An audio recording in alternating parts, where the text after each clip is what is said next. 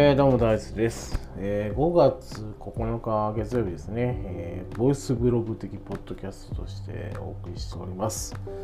えー、寝起きです。すいません。はい。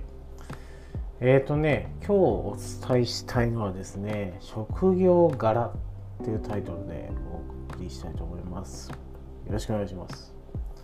えっ、ー、と、僕ね、時代劇が好きでよく見るんですけども、えー、20代前半ぐらいですかね、えー、暇を持てまして見てた時代劇にどっぷりハマりまして、まあ、3匹が切るとかね。鬼平犯科帳とか剣客商売とかね、えー、なかなか好きなラインナップがあるんですがまあその時見てた時の感想はですね盾がかっこいいと。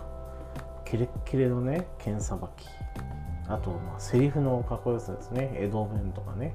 そこら辺のえー、ことですごいねかっこいいなと思って見てたんですがこの、ね、20代後半から僕は畳屋になったわけですよね。畳屋入ってからね時代劇見るとねいろいろ気になるんです。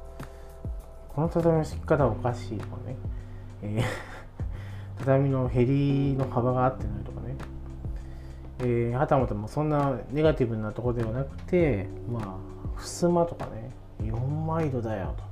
4枚柄でねぴっちり4枚ね柄が合ってる、えー、こう松でっかい松のね絵が描いてある襖とか見てうわすげえな金かかってんなとかね。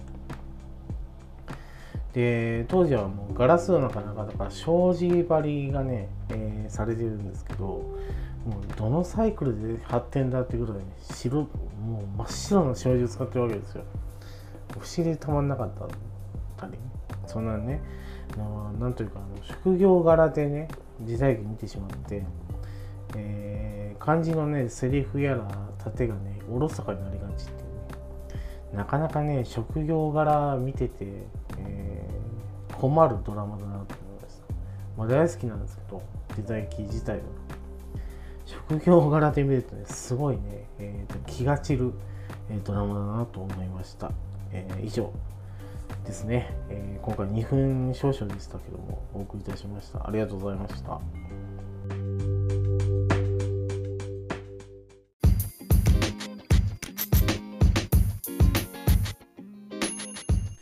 当番組では感想を募集しております。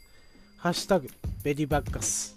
ハッシュタグカタカナでベリーバッカスで募集しております。皆さんの熱い感想ご意見お待ちしております。以上。トラベ